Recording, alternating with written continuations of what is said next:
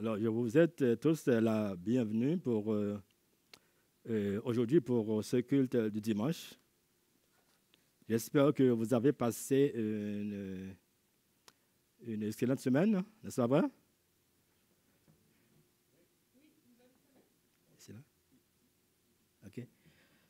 Et comme vous, allez, vous, vous voyez ça à l'écran, le titre du message pour ce matin, c'est le véritable contraste en prélude à la mort de Jésus. Alors, euh, euh, le message est, c'est dans Marc 14, 14, les versets 12 à 25.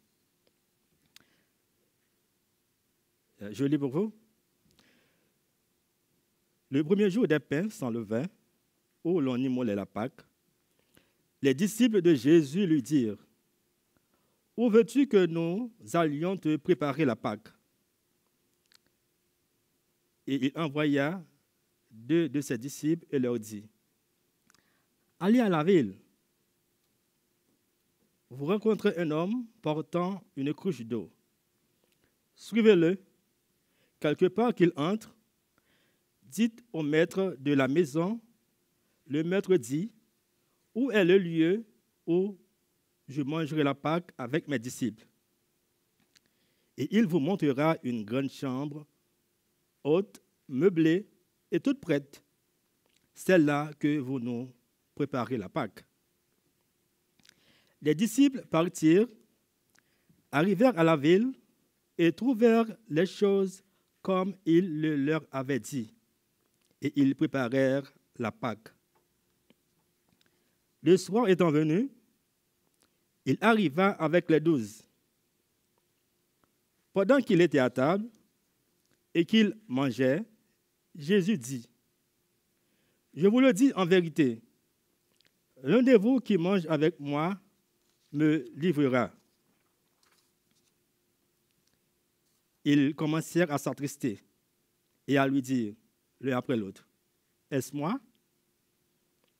Il leur répondit, c'est l'un des douze qui met avec moi la main dans le plat.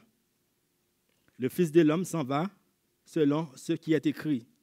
Mais malheur à l'homme par qui le Fils de l'homme sera livré. Mieux vaudrait pour cet homme qu'il ne fût pas né. Pendant qu'il mangeait, Jésus prit du pain et après avoir rendu grâce, il le rompit et le leur donna en disant, Prenez, ceci est mon corps. Il prit ensuite une coupe, et après avoir rendu grâce, il la leur donna, et ils en burent tous. Et il leur dit, Ceci est mon sang, le sang de l'alliance qui est répandu pour plusieurs. Je vous le dis en vérité, je ne boirai plus jamais du fruit de la vigne jusqu'au jour où je boirai nouveau dans le royaume de Dieu. Amen. Père éternel, on veut te remercier ce matin pour ton message. Je vous prie, Père, au nom de Jésus, de m'éclairer, Seigneur, à travers ce message. Qu'il utilise ma langue, Seigneur, afin que cette parole soit touchée les cœurs les plus acerbe. C'est au nom de Jésus, ton Fils, qu'on t'a prié. Amen.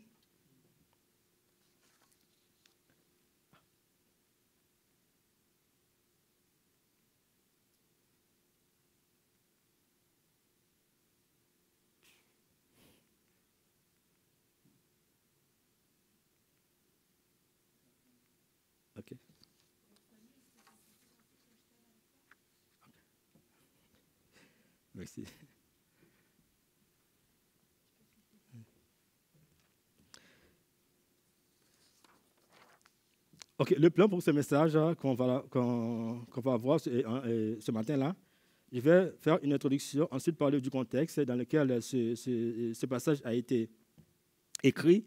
Ensuite, on va faire une petite histoire de la Pâque. Après, je vais diviser le texte en trois parties. Et qui a d'abord les préparatifs des versets 12 à 16, et la dénonciation du complot, les versets 17 à 21, et ensuite l'institution de la Sainte Seine, les versets 22 à 25. Ensuite, je vais parler aussi, comme euh, à l'époque, il y a une opposition de sentiments qui, existe en ce temps-là, et aussi comment on pourrait appliquer ce passage-là dans nos vies. Ensuite, je vais conclure.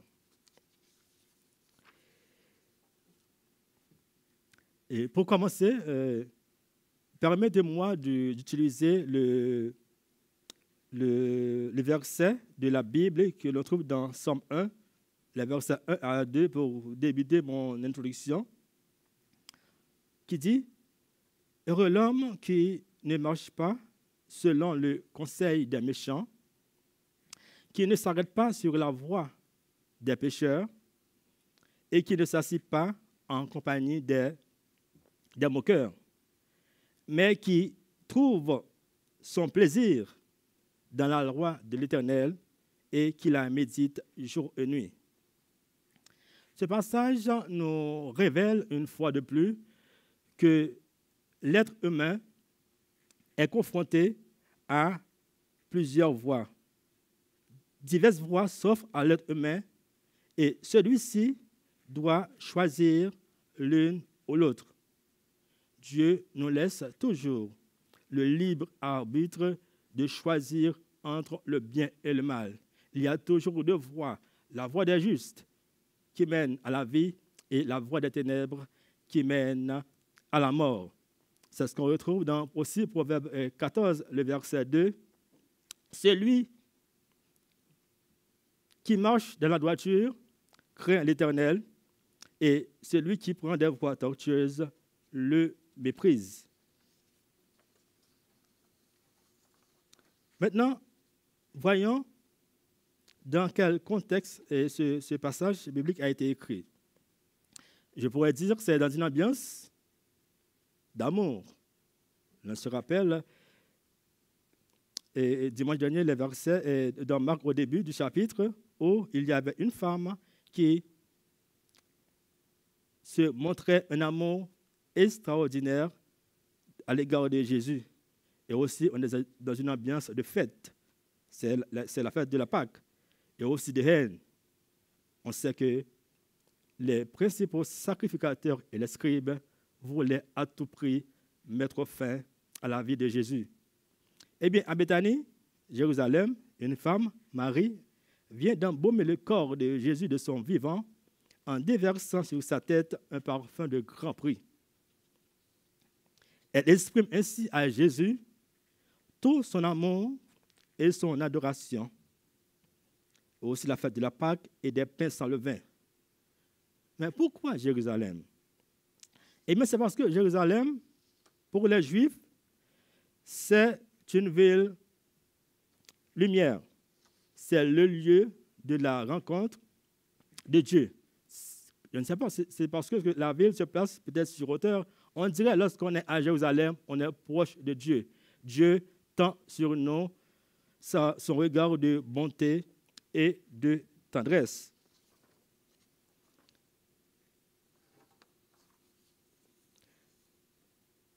Maintenant, allons faire une petite histoire. C'est quoi la fête de la Pâque? La fête de la Pâque, c'est quelque chose extraordinaire pour le peuple d'Israël. Où Dieu, on se rappelle, a amené certaines plaies sur le peuple égyptien, et dès qu'elles plaies, le peuple Israël était épargné. C'est ça qui a amené la délivrance des Israélites de l'Égypte par les displays miraculeuses. Comment ça se faisait? Chaque famille alors devait avoir un agneau mâle, sans défaut, sans tache, et l'égorger. Ensuite, ils devraient badigeonner les linteaux euh, de leur porte avec, euh, euh, avec du sang pour éviter la mort de leur premier-né.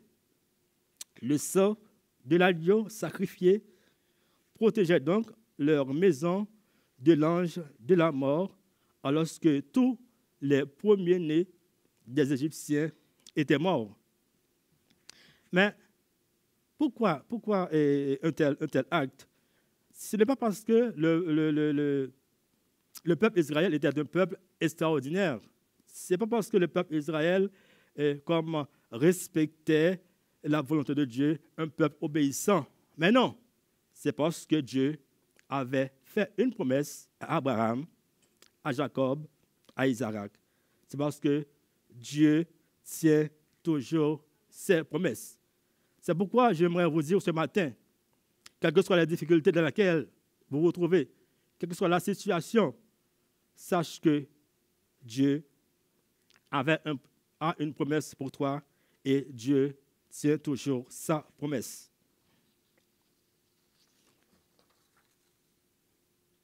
Je continue avec l'historique. Dans Exode 12, euh, les versets 14 et 15, nous dit ceci, que la fête de la Pâque était une cérémonie commandée par Dieu en tant que rappel annuel qui devait être observé par Israël à perpétuité. Le verset 14 dit ceci, Vous conserverez le souvenir de ce jour et vous le célébrerez par une fête en l'honneur de l'Éternel. Vous le célébrerez comme une loi perpétuelle pour vos descendants. Le verset 15. Pendant sept jours, vous mangerez des pains sans levain. Dès le premier jour, il n'y aura plus de levain dans vos maisons, car toute personne qui mangera du pain levé du premier jour au septième jour sera retranché d'Israël.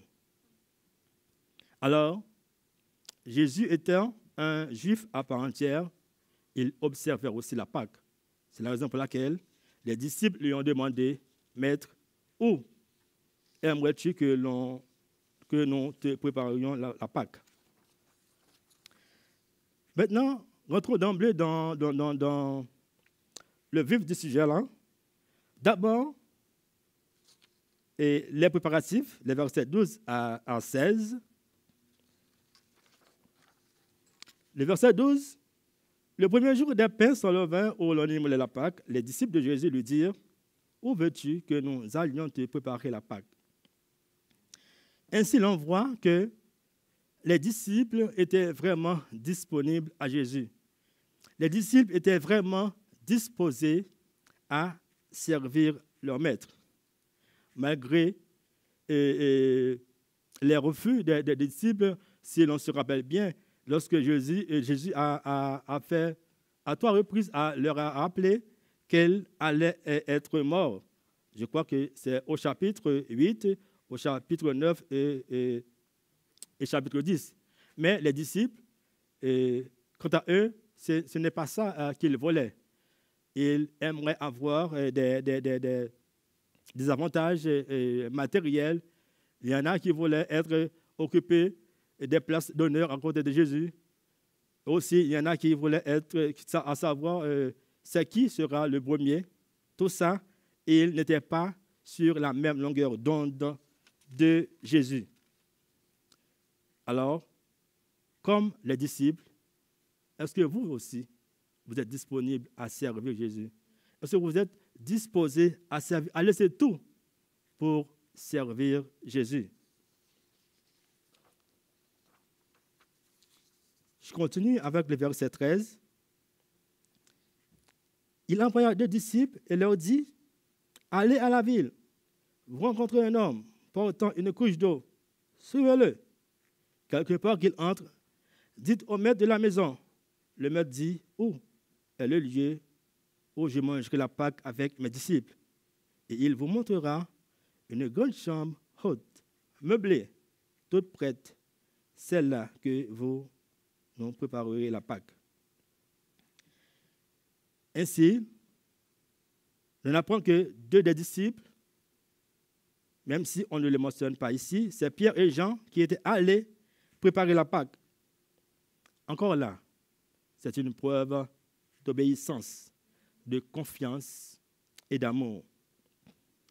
Le fait d'obéir permet à la volonté de Dieu de se réaliser dans nos vies. Essayons de demander à Dieu de nous donner le discernement. Parce que souvent Dieu nous parle, le Saint-Esprit nous parle, mais l'on ne se rend pas vraiment compte. Alors on doit toujours demander à Dieu la capacité nécessaire de pouvoir comprendre, de pouvoir entendre sa voix quand il nous parle. Parce que le fait d'obéir, comme on vient de dire là, permet à la volonté de se réaliser. On ne, nous, devrait pas nous demander comment va se faire, mais faisons confiance à Dieu, car il est le maître de notre vie. Alors, ainsi, nous devons contempler et apprenons aussi à obéir dans l'amour et la confiance dans les moindres actes de notre vie.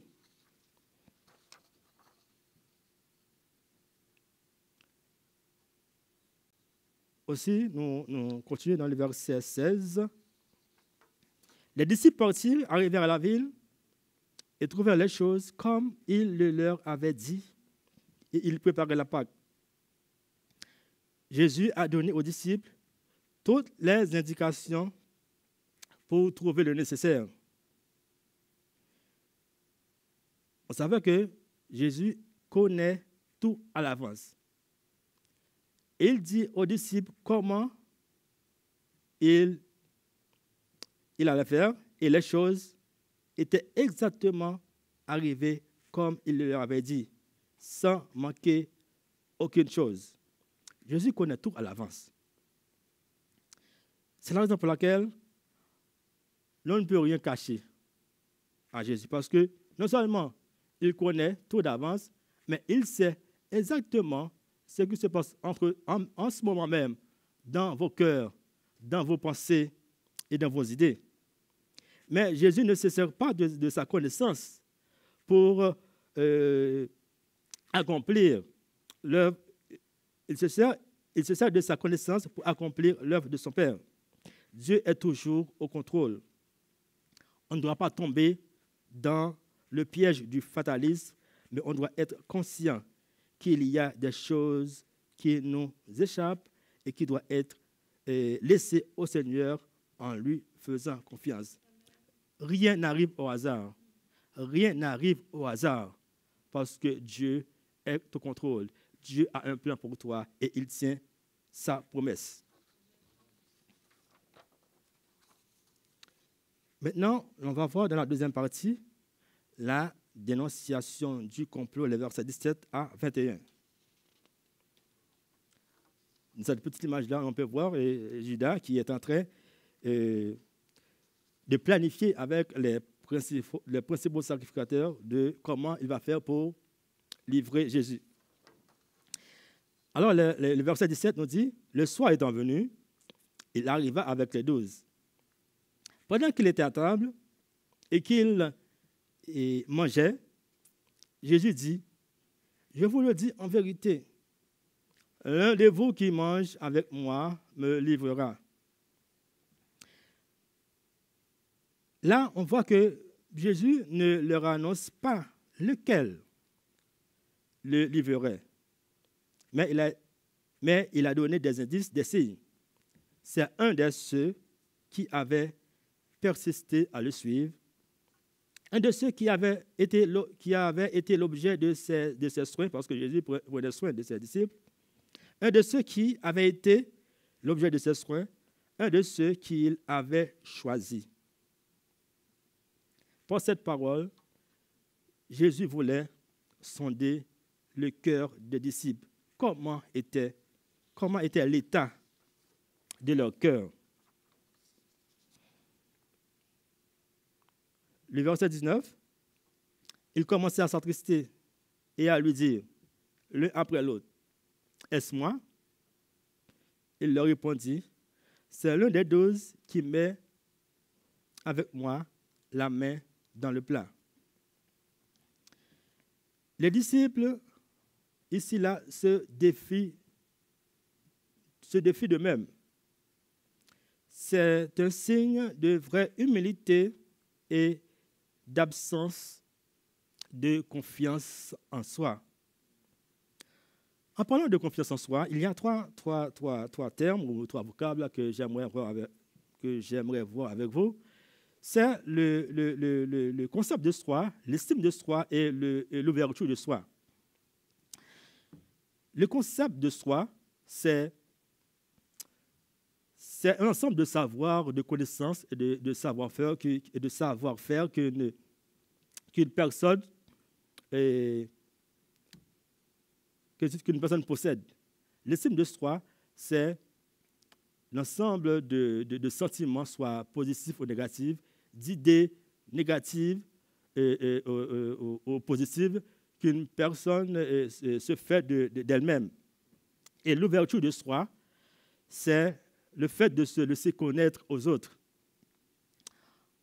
On ne doit pas vivre, en parlant de l'ouverture de soi, on ne doit pas vivre euh, euh, se refermer euh, sur nous-mêmes parce que l'on vit de plus en plus dans un monde relationnel, soit au travail, soit à l'étude, dans toute la vie de tous les jours.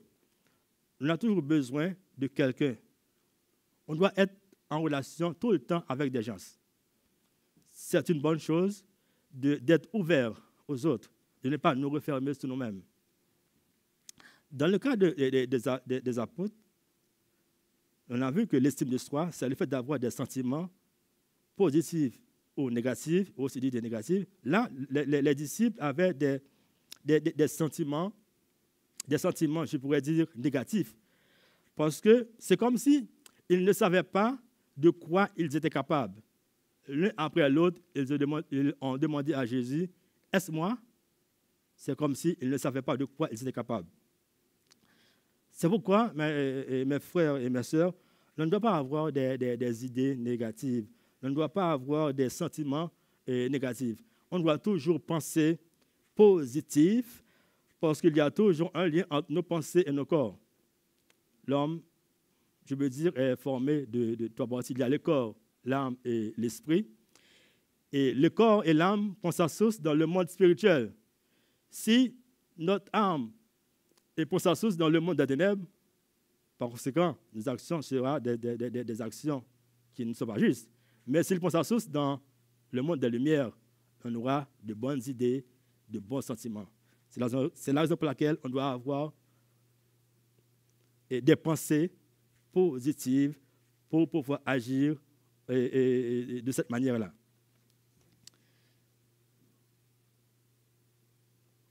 Aussi, ce, passage-là, ce verset 19-là, c'est un accomplissement d'une parole prophétique qu'on voit dans le psaume 41, le verset 9. Celui-là même avec qui j'étais en paix, qui avait ma confiance et qui mangeait mon pain, lève le talent contre moi. C'est un accomplissement parfait de ce verset-là N'oubliez pas, le psaume, c'est quelque chose qui avait été écrit des années auparavant, avant Jésus.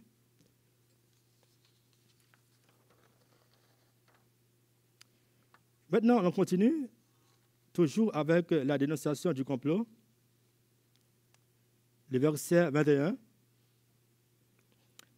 Le Fils de l'homme s'en va selon ce qui est écrit de lui.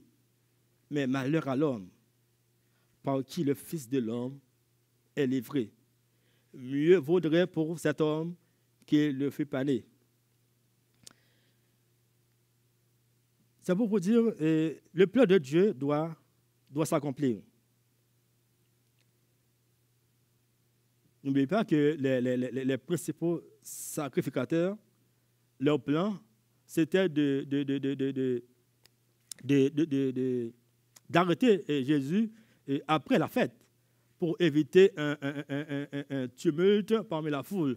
Parce que d'après les historiens de l'époque, pendant la fête euh, euh, de la Pâque, il pourrait y avoir environ 3 euh, millions, plusieurs millions de personnes venant de toutes parts à travers le monde pour venir fêter la Pâque. Alors, les principaux sacrificateurs voulaient arrêter Jésus après ça pour éviter un, tumulte parmi la foule. Mais ce n'était pas le plan de Dieu. Le plan de Dieu doit s'accomplir, c'est vrai, mais cela n'enlève pas la culpabilité de celui qui s'est fait utiliser par Satan. Nous connaissons tous le sort de Judas par la suite. Judas était l'homme de confiance de Jésus. D'ailleurs, c'est lui qui gardait la bourse commune. En parlant de bourse commune, alors c'est lui qui, en quelque sorte, gardait l'argent du groupe, même si il y a certains disciples qui, qui disaient qu'il n'était pas un homme sérieux, parce qu'il piquait en quelque sorte la bourse. Son cœur était vide de l'amour de Jésus. Son cœur était rempli par Satan et ses agents. Ce passage, ce matin, est une mise en garde pour tous ceux qui, jusqu'à date, ont fermé leur cœur à Jésus. Si on ne la donne pas à Jésus, la place, la place du cœur sera tôt ou tard occupée par Satan, le diable. La nature a toujours horreur du vide. Si il n'y a pas quelque chose, quand même, il y a une autre chose qui va prendre place. C'est la raison pour laquelle je vous encourage à faire le choix idéal. De ne pas, oui, je vais me donner euh, euh, ma vie à Jésus, mais j'attends un peu parce que je voulais, en quelque sorte, profiter un peu plus de la vie. Tôt ou tard, Satan va, prendre place dans votre vie. Et je déclare au nom de Jésus que Satan n'aura pas de place dans votre vie. Amen.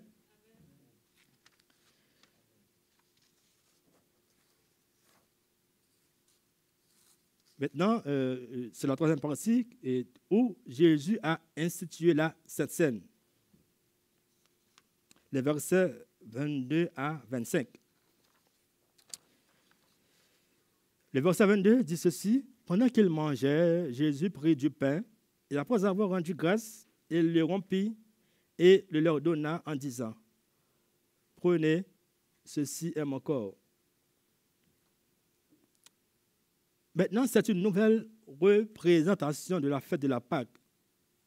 Maintenant, plus on a besoin de, dégorger un agneau comme auparavant.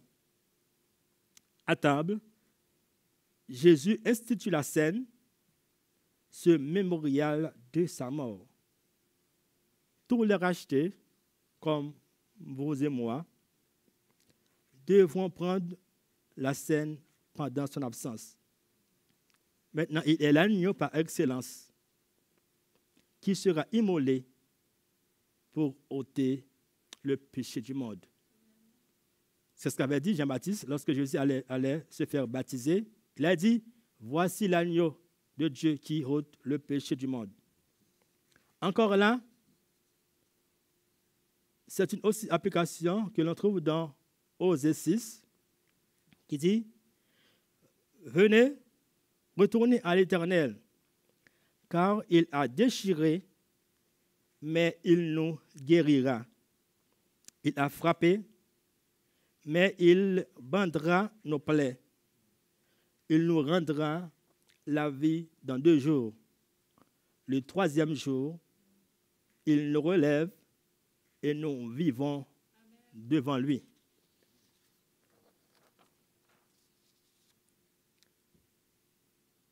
Je continue toujours avec l'analyse dans le verset 23. Il prit ensuite une coupe et après avoir rendu grâce, il la leur donna et ils en tous.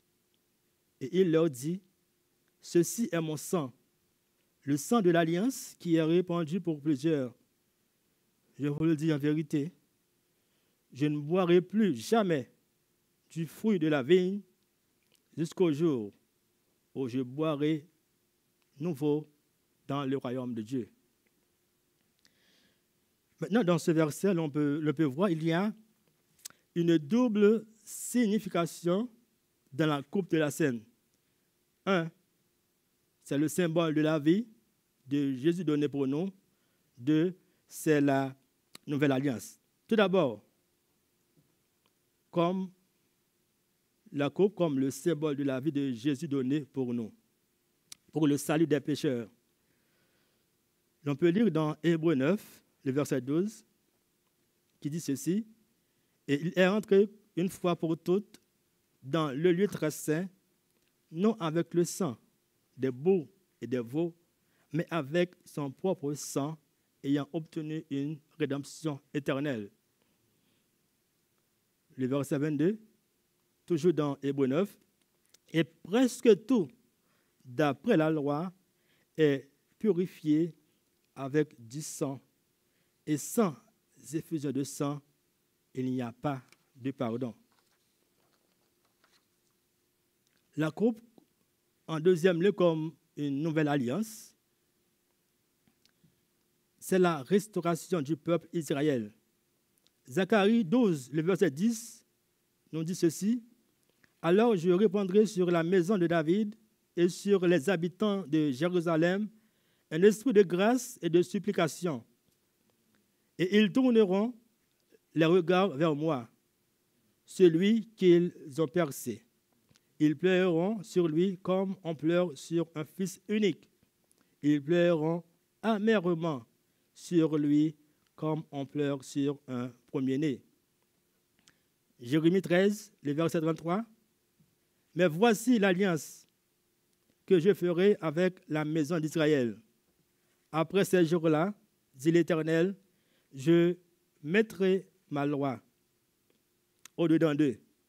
Je l'écrirai dans, dans leur cœur et je serai leur Dieu et ils seront mon peuple. Ceci est le témoignage de la valeur totale et éternelle du sang versé à la croix.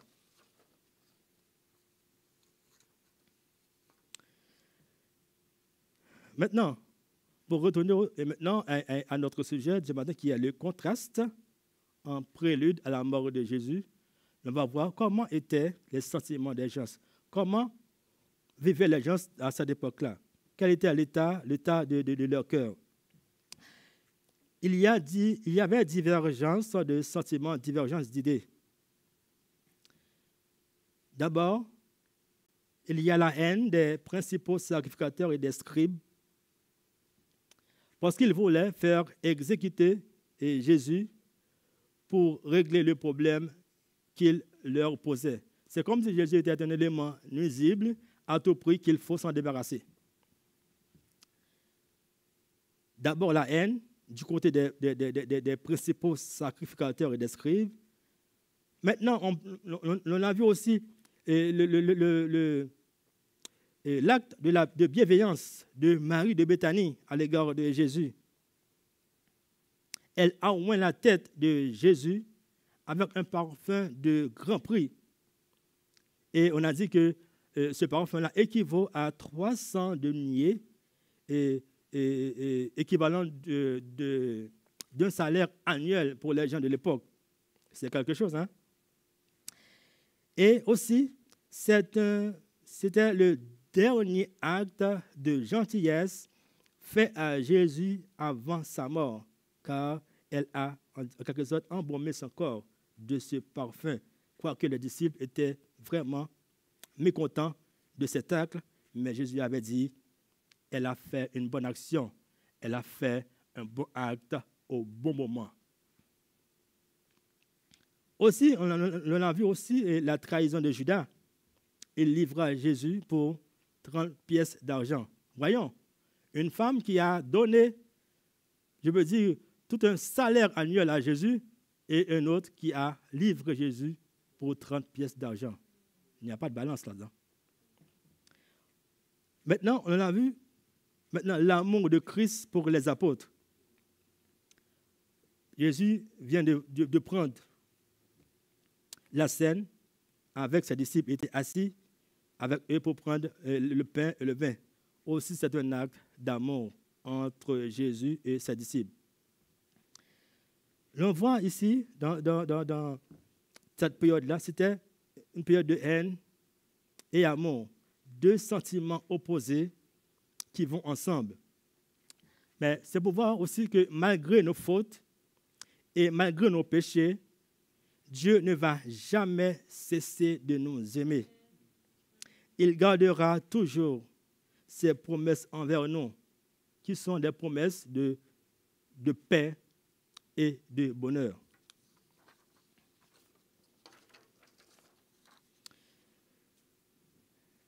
Maintenant, euh, quelle leçon euh, euh, pour nous tirer de ces passages Tout d'abord, je voulais vous dire que les grands privilèges ne peuvent donner la vie. Seule la grâce de Dieu, saisie par la foi, nous assure le salut éternel. Judas était un homme privilégié. Hein? Il était disciple de Jésus. Jésus leur, aimait, tous ses disciples. Il gardait la bourse, il gardait l'argent, mais regardons l'acte qu'il a commis. Seule la grâce de Dieu, saisie par la foi, nous assure le salut éternel. Quel que soit les postes qu'on peut occuper, quel que soit le nombre d'argent que l'on peut avoir, ça ne pourrait pas nous donner le salut. Seule la grâce de Dieu peut nous donner le salut éternel. Encore, malheureusement, aujourd'hui, un grand nombre de chrétiens ne prennent pas la scène, soit par indifférence, soit par ignorance, ou bien ne la prennent pas selon la pensée du Seigneur Jésus. Ainsi, ils se privent d'un grand privilège. Et surtout, ils refusent au Seigneur ce qu'il a demandé d'eux le soir qu'il fut livré faites ceci en mémoire de moi. Nous venons de voir deux tendances entre deux personnages, Marie de Bethanie et Judas. Mais ne pensez-vous pas qu'il y a encore dans l'Église des maris je ne, vais pas, parler de, Marie, de la mère de Jésus, mais Marie de Bethanie et aussi des, Judas, le traite. Oui, il y en a. Les maris, actuellement, ce sont des gens qui se donnent. Des gens qui n'ont pas peur de passer des heures à louer Dieu, à adorer Dieu. Des personnes qui ne se montrent pas indifférentes à l'égard de ses sœurs et de ses frères.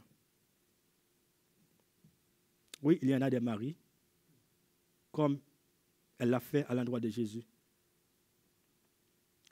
On peut se rappeler aussi, là, lorsque Jésus, avant même d'aller à Jérusalem, il devrait passer à Bethanie pour passer un petit temps avec ses amis, c'est Marie et Marthe et, Lazare.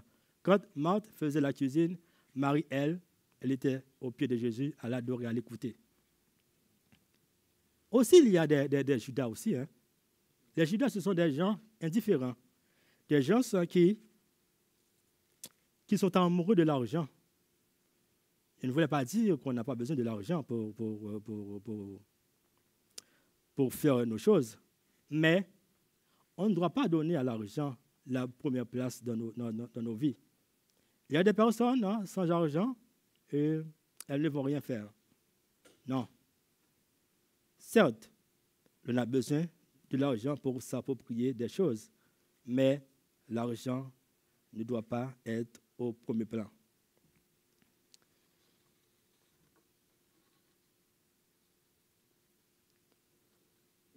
Et en disant ceci, là, je ne, voulais, je ne suis pas en train de, pointer du droit à personne, mais moi qui parle actuellement là, je pourrais être aussi un Judas.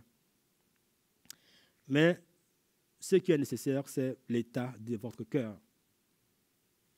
Qu'est-ce que Jésus avait dit là quand les principaux sacrificateurs ont, posé la question pourquoi les, vos disciples ne, ne, se lavent pas la main avant de prendre euh, le pain, avant de manger là? Jésus avait dit ce n'est pas ce qui, entre dans la bouche qui, qui est le problème.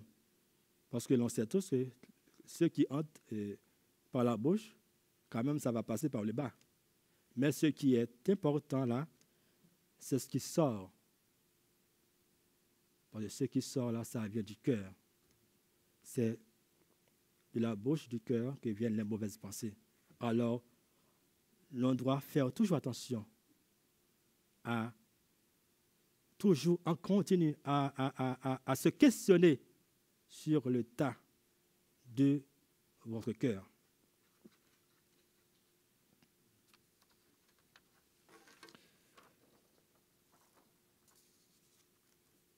Maintenant, pour finir, je vais conclure. Comme un ami qui, va partir, qui met entre nos mains un objet, et quand on regarde cet objet-là, on doit euh, se rappeler de la personne-là. Eh bien, Jésus vient de nous laisser un repas, un simple repas, par lequel nous devons nous souvenir de lui.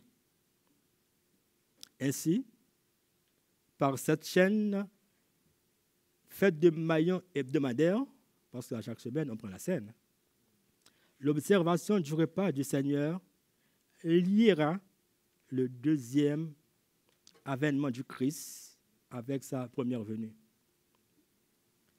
Jamais personne, jamais personne n'a aimé plus que lui. Jamais personne n'a été plus haï. Mais la réponse, soit d'amour ou, de haine, dépendait du cœur de chaque individu concerné. Il en est de même pour nous aujourd'hui. Si l'amour du Christ trouve une réponse authentique dans votre cœur, alors pourquoi ne pas décider de lui donner votre vie? Père, on veut te bénir ton Seigneur ce matin pour ton message. Permets, Père, que ce message puisse toucher les cœurs et afin qu'il puisse apporter le fou nécessaire. Au nom de Jésus, Amen.